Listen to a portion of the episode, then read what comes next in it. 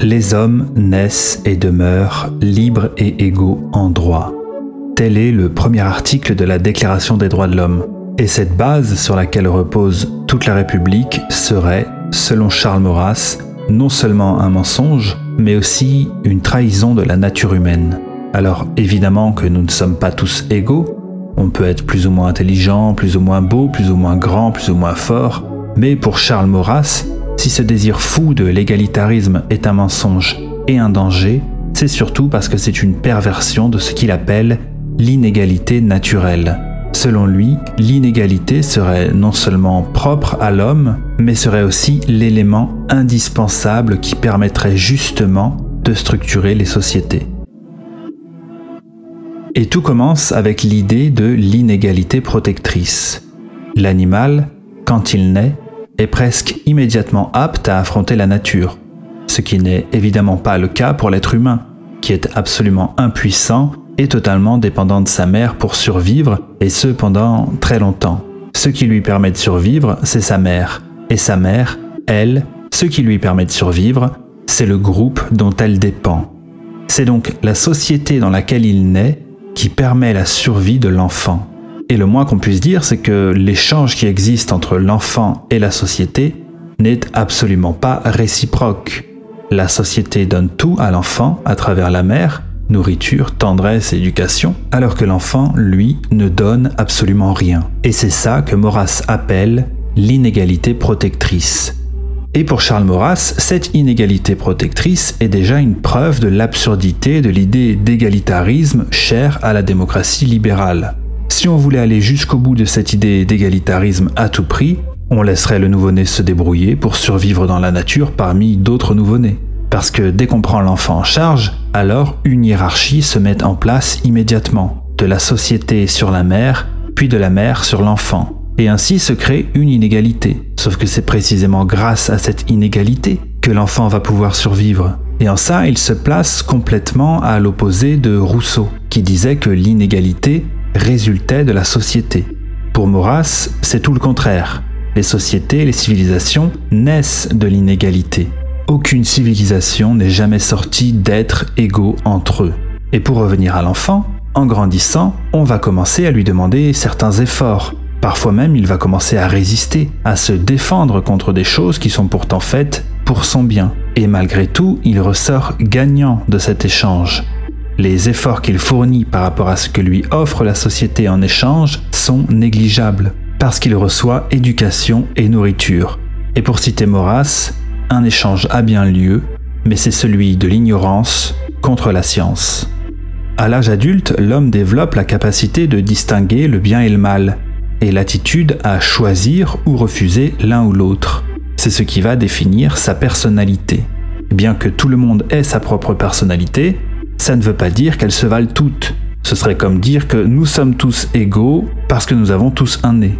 Quand il y a des différences, il y a des inégalités, c'est aussi simple que ça.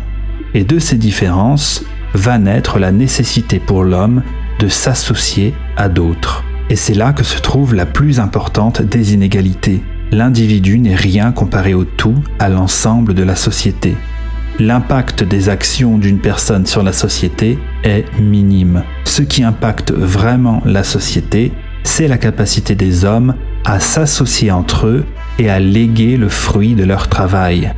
Même le plus brillant des scientifiques ne vaut rien comparé à la science elle-même, qui est une discipline qui a pu naître de l'association des hommes entre eux et de leur capacité à léguer leur savoir aux générations futures. Et même le plus brillant de tous les scientifiques à la fin de sa vie, a plus appris de la science qu'il n'a apporté d'éléments nouveaux à cette science.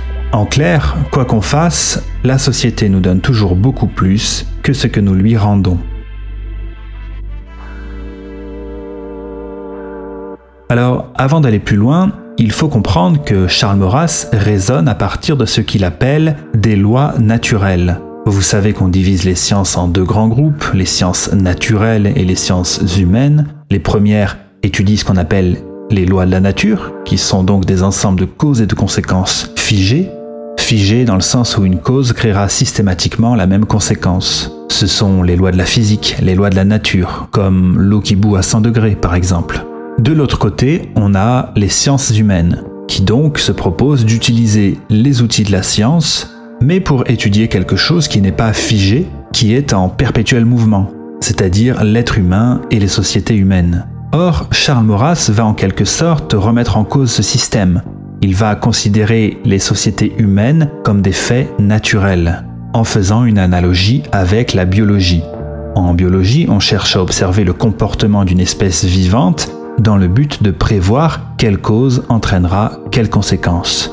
Pour Charles Maurras, les sociétés humaines n'échappent pas à cette logique et il défend donc l'idée selon laquelle, dans les sociétés humaines, les mêmes causes produisent toujours les mêmes effets. En fait, il va même encore plus loin parce qu'il considère qu'il existerait une loi d'ensemble qui doit être découverte. C'est-à-dire que pour lui, l'homme ne crée pas de lois, il les découvre. Et il serait même de notre devoir de découvrir ces lois et surtout de les accepter, parce que se révolter contre ces lois naturelles serait parfaitement inutile. Donc tout comme la Terre tourne autour du Soleil, que l'eau bout à 100 degrés, les êtres humains ne sont pas égaux entre eux.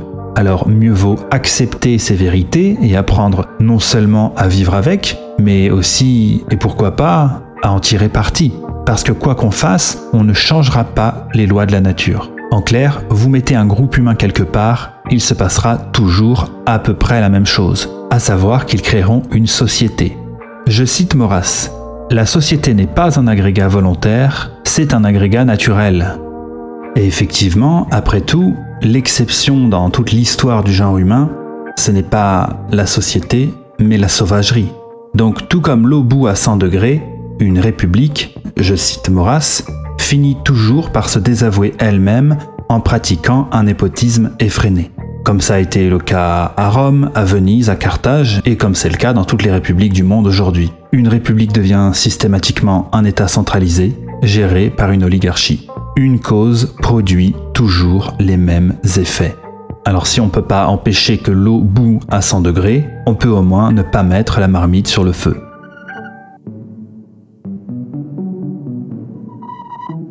Alors maintenant qu'on a vu comment la pensée maurassienne fonctionnait, on va voir comment elle se structure autour de la notion d'héritage. L'héritage, c'est la transmission. C'est ce que reçoit un individu à sa naissance et qui provient de ses aînés. Et ce que Maurras nous dit, c'est que si cet héritage donne des droits à l'individu, elle lui donne aussi et surtout des devoirs. Parce que comme nous l'avons vu, l'homme trouve toujours beaucoup plus dans la civilisation qu'il n'y apporte. Il lui est donc redevable.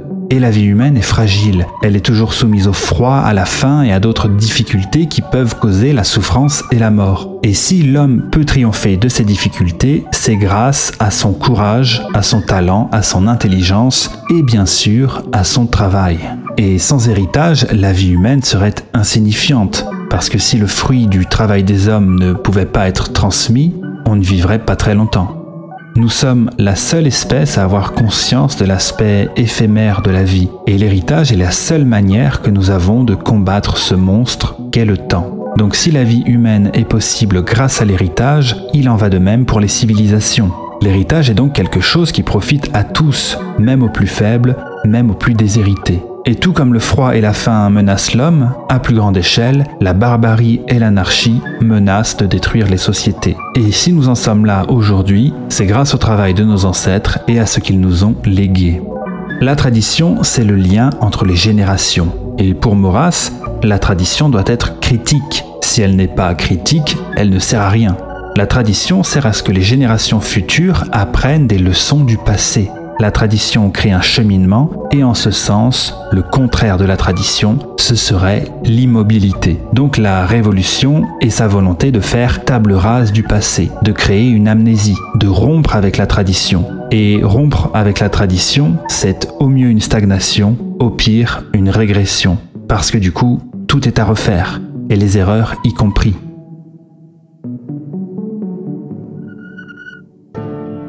Aristote disait de l'homme qu'il était un animal politique, un animal social comme on dirait aujourd'hui. Si ne rejette pas cette idée, pour lui ce qui caractérise le plus les relations humaines, c'est plutôt une dualité qui fait que d'un côté on a plaisir à être avec l'autre, mais d'un autre côté il nous insupporte assez facilement. Tout le monde a déjà entendu cette célèbre phrase de Hobbes, L'homme est un loup pour l'homme. Alors Maurras fait remarquer que les loups ne se mangent pas entre eux et que donc la comparaison est mauvaise. Mais il ne contredit pas le fond et il va même plus loin en affirmant que l'homme mange l'homme sans cesse. Alors il ne parle bien évidemment pas de cannibalisme. L'homme se nourrit de l'homme, oui, mais pas directement. Ce qu'il veut dire, c'est que l'homme se nourrit du travail de l'homme et que nous mangeons donc du travail humain. Donc l'homme est un animal social, certes, mais il est avant tout un animal industrieux. Et ici, il faut comprendre industrie dans le sens de transformation de la nature. Et si l'homme n'était pas d'abord industrieux, il ne pourrait pas être social. Alors si l'homme est un loup pour l'homme, Maurras rajoute que l'homme est aussi un dieu pour l'homme, car grâce à son travail, il crée des conditions de vie, de sécurité, de confort qui permettent à l'homme d'être un être social.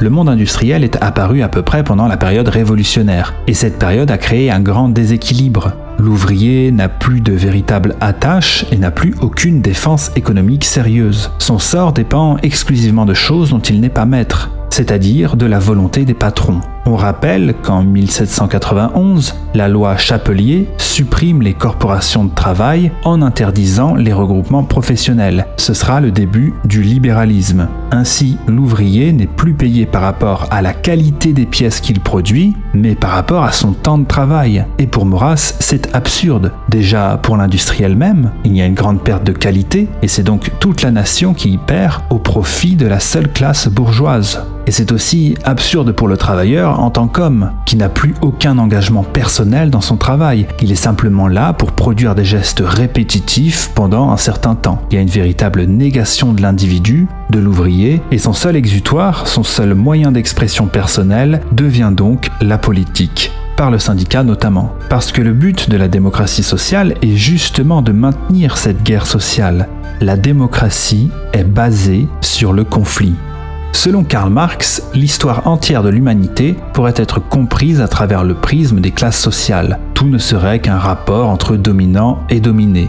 Pour Maurras, cette théorie est tout simplement fausse, car les plus gros conflits n'ont pas lieu d'une classe sociale à une autre, mais à l'intérieur même d'une classe sociale dans l'aristocratie ou la bourgeoisie. Et ce sont les conflits au sein des hautes classes, des élites, qui structurent la société. Certainement pas les conflits interclasses, parce que, pire encore, la lutte des classes, donc entre les classes, est toujours à l'initiative des classes dominantes. Regardez la Révolution française par exemple. En fait, la lutte des classes est un outil de la bourgeoisie pour mener ses guerres internes. Alors avec tout ce qu'on vient de voir, on a déjà des bases solides pour comprendre la vision politique de Maurras, à commencer par sa critique de la République et des notions d'égalité, de liberté, et surtout sa critique de la démocratie et du progressisme. L'inégalité, selon Maurras, est une loi naturelle. Elle est ce sur quoi se fondent les sociétés. C'est en partant de ce postulat qu'il va considérer que l'égalitarisme est contre nature et dangereux. En gros, l'État perdrait son temps dans une tâche impossible qui cause beaucoup plus de problèmes qu'elle n'en résout, car l'égalité ne bénéficie à personne et fait au contraire souffrir tout le monde. Et cette poursuite du rêve égalitariste prive la société des bienfaits des inégalités naturelles, qui, si elles sont utilisées convenablement, peuvent profiter à tout le monde. C'est d'ailleurs à cause de cet idéal égalitariste que s'est effondrée la méritocratie. Et pour Charles Maurras, la méritocratie est également quelque chose de naturel qui est bridé par le système républicain. Si quelqu'un s'en sort grâce à son travail, tant mieux pour lui, et surtout, tant mieux pour la société. Les plus méritants élèvent le niveau général du pays, et finalement même les plus déshérités en profitent. Pour Maurras, tout bien social est récolté des différences et des inégalités humaines. Quand on y met un niveau, tout s'écroule. C'est ce qu'on appelle aujourd'hui le nivellement par le bas. Ensuite, il faut bien avoir en tête que si l'inégalité est naturelle, les tensions qui peuvent naître de cette inégalité le sont aussi. On a tous naturellement un désir, plus ou moins prononcé selon les individus, d'égaler, voire de dépasser l'autre. Et cet esprit de compétition naturelle est un moteur puissant qui encourage le travail et l'innovation. Mais proclamer que nous sommes tous égaux, alors que tout le monde sait très bien que c'est faux, crée d'autant plus de tensions qu'il n'y a aucune possibilité de résoudre. Et donc cette frustration ne peut que s'accumuler. Alors que si l'inégalité et donc la hiérarchie sont acceptées, ça pose déjà beaucoup moins de problèmes. Parce que la relation de maître à disciple, de supérieur à inférieur, peut être tout à fait acceptée et être parfaitement cordiale. Le problème majeur de l'égalitarisme, c'est que non seulement il ne règle pas le problème de l'inégalité, mais en plus il rend cette inégalité honteuse. L'autre grande valeur de la République, c'est la liberté. Alors on pourrait philosopher pendant des heures sur la notion de liberté, ne serait-ce que pour la définir, et baser les valeurs de tout un peuple sur une notion aussi abstraite, c'est déjà un problème en soi. C'est pas parce qu'on vous dit que tout le monde naît libre et égaux que ça va faire de vous des gens libres et égaux. Ou comme le dit Maurras, afficher partout que quelqu'un est millionnaire, vaudra-t-il à chacun l'ombre d'un million? On peut se demander ce qu'est la liberté. Liberté de quoi? De qui? Et on peut aussi se demander si la liberté dans le contexte libéral, c'est pas tout simplement la liberté d'escroquer. Je cite Maurras. La liberté du fou s'appelle folie, celle du sot sottise, celle du bandit banditisme. À l'état sauvage ou dans l'état d'anarchie, les libertés se limitent effectivement les unes les autres dans ce qu'on appelle la loi du plus fort. Les forts exploitent les faibles tant que les faibles ne se révoltent pas. Donc la liberté comme régime, c'est forcément le chaos. S'il devait vraiment exister une liberté, elle serait la forme finale de l'autorité. La liberté, c'est donc la conséquence du pouvoir, et par définition, elle ne peut pas être donnée à tout le monde. D'ailleurs, il vaudrait mieux parler des libertés que de la liberté. Et ces libertés, dans un système non égalitariste, seraient réparties naturellement selon la capacité des individus. Celui qui ne peut rien du tout n'est pas libre, celui qui peut moyennement est moyennement libre, etc. Mais ce qu'on a tendance à oublier, c'est que cette liberté se paye, car plus on a de droits, plus on a de devoirs, ce qui va quand même beaucoup relativiser la notion de liberté. En fait, la liberté doit être considérée comme une récompense et non pas comme un point de départ, ou pour citer Maurras, elle n'est pas à la racine, mais aux fleurs et aux fruits de la nature humaine, ou pour mieux dire, de la vertu humaine. Égalité et liberté sont donc les deux bases chimériques sur lesquelles se fond la démocratie. Souvenez-vous de ce qu'on a dit sur les lois naturelles. Les mêmes causes produisent toujours les mêmes effets. Eh bien, Maurras, en procédant de manière empirique, a remarqué plusieurs choses. Déjà, que la démocratie finissait toujours par devenir une plutocratie. Et il y a plusieurs raisons à ça. Comme le pouvoir naît du vote, il est obligé de s'assurer qu'il y ait des votants, ce qui conduit le plus souvent à opter pour une politique basée davantage sur le sentiment plutôt que sur la raison. Comme c'est l'argent qui permet de communiquer avec les votants, c'est l'argent qui fait le pouvoir en démocratie. Pas d'argent, pas de journaux, pas de journaux, pas d'électeurs. Et avec un tel système, on est bien obligé de se baser sur l'opinion des votants pour régner. Donc deux solutions, la manipuler ou bien y céder à cette opinion, qui est souvent très changeante très instable. Alors pour reprendre une métaphore de Maurras, si l'opinion gouverne, l'État n'est plus qu'un objet flottant dont tout le monde peut s'emparer. Pour Maurras, l'anarchisme est la forme logique de la démocratie. L'anarchie va simplement détruire ce qu'elle considérait comme les raisons de tous les maux de l'humanité, avant de finalement tout reconstruire en son sein, parce que c'est la marche naturelle du monde mais le système rebricolé euh, qui va en découler a en fait toutes les chances d'être inférieur à celui qui l'a remplacé. Voilà ce qu'a été le résultat de la Révolution. Elle a détruit l'autorité monarchique pour établir une autorité administrative, d'ailleurs paradoxalement beaucoup plus intrusive et envahissante. L'autre chose, l'autre loi naturelle que Maurras a remarqué, c'est que la République finit systématiquement par devenir une oligarchie, ce qui n'est un secret pour personne. La démocratie, au final, ne serait qu'un trompe-l'œil utilisé par une oligarchie pour se maintenir au pouvoir. Et le peuple devient simplement un outil manipulable par les dirigeants. Maurras note au sujet de la démocratie qu'elle s'organise autour du conflit et repose sur l'instabilité. Il est donc impossible d'en tirer un état stable. La démocratie cherche à organiser le travail autour d'un système de conflit permanent. Et comme tout repose sur le problème insoluble qu'est celui de l'égalité, la lutte est sans fin. Maurras dit à ce sujet, La démocratie sociale prêche un égalitarisme contre nature, d'après lequel le fort doit insulter le faible et le faible haïr le fort. En démocratie, les perturbations sociales peuvent être des outils pour les politiques, alors les politiques vont jusqu'à provoquer et faciliter ces perturbations. Celui qui prêche la grève est toujours récompensé par le peuple. Et ce qui représente le mieux cette idée d'un système qui repose entièrement sur le conflit et la division, c'est le système des partis politiques. Car un parti politique est une division. Aucun résultat politique ne s'obtient dans le fonctionnement normal du régime, mais uniquement par la lutte interne et des opérations qui ne cherchent qu'à diviser le peuple. Ainsi la France n'est pas dirigée par des hommes d'État, mais des hommes de parti. Ils ne pensent jamais au bien de la France, seulement au bien de leur parti.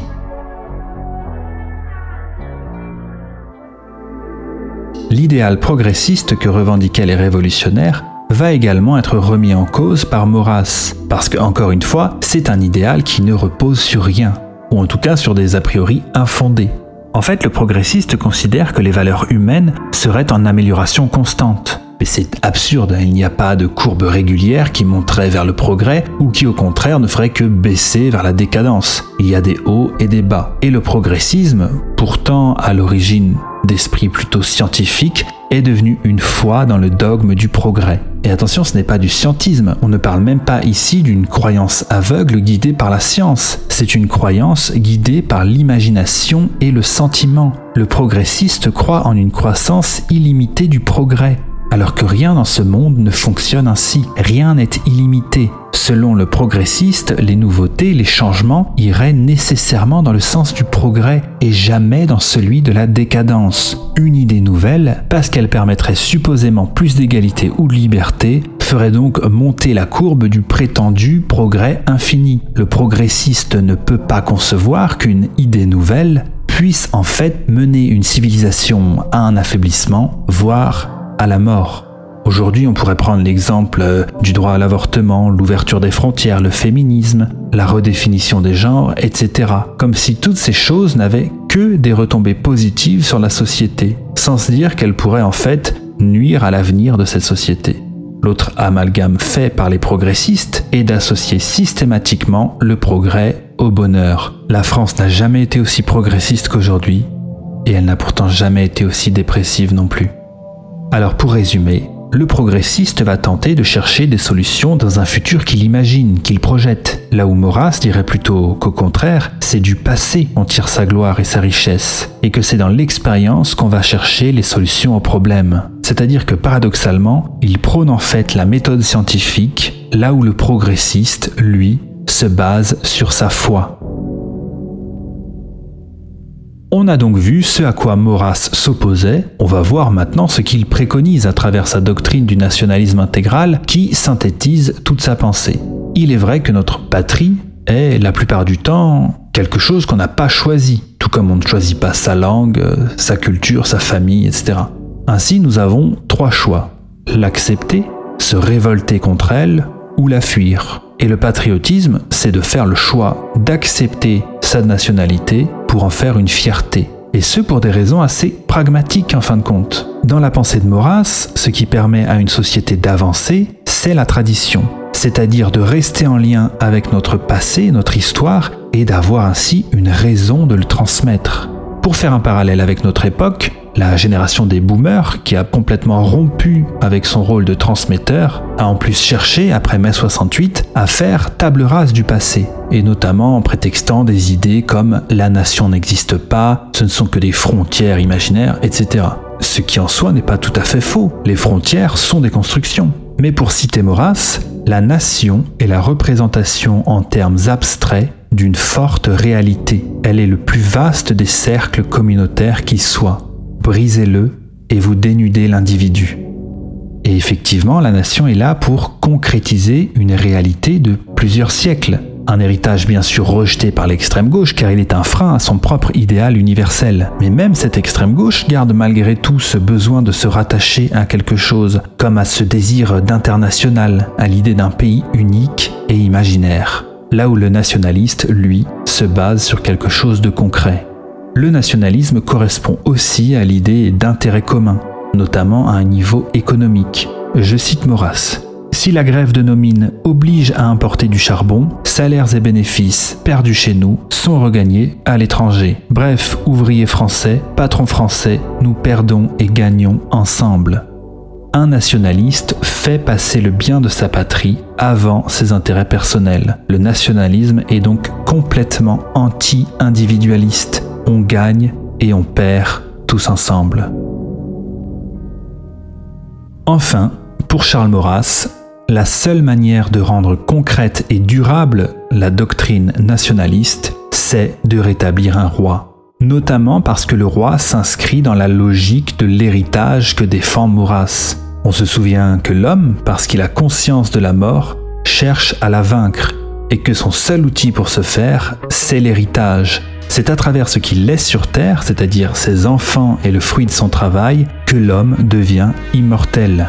C'est donc de manière très pragmatique que Maurras préconise la monarchie, parce que le roi aura à cœur de léguer le royaume le plus prospère qui soit à son fils, et aussi de laisser le royaume le plus prospère qui soit à son peuple. Faut dire aussi qu'il est plus facile d'éduquer parfaitement un prince, ou même plusieurs, que d'éduquer des millions d'électeurs. L'héritage crée une volonté de longévité. D'ailleurs, à titre individuel, c'est le plus souvent quand on n'a pas de volonté de longévité qu'on fait n'importe quoi. On n'agit pas pareil quand on est père que quand on ne l'est pas.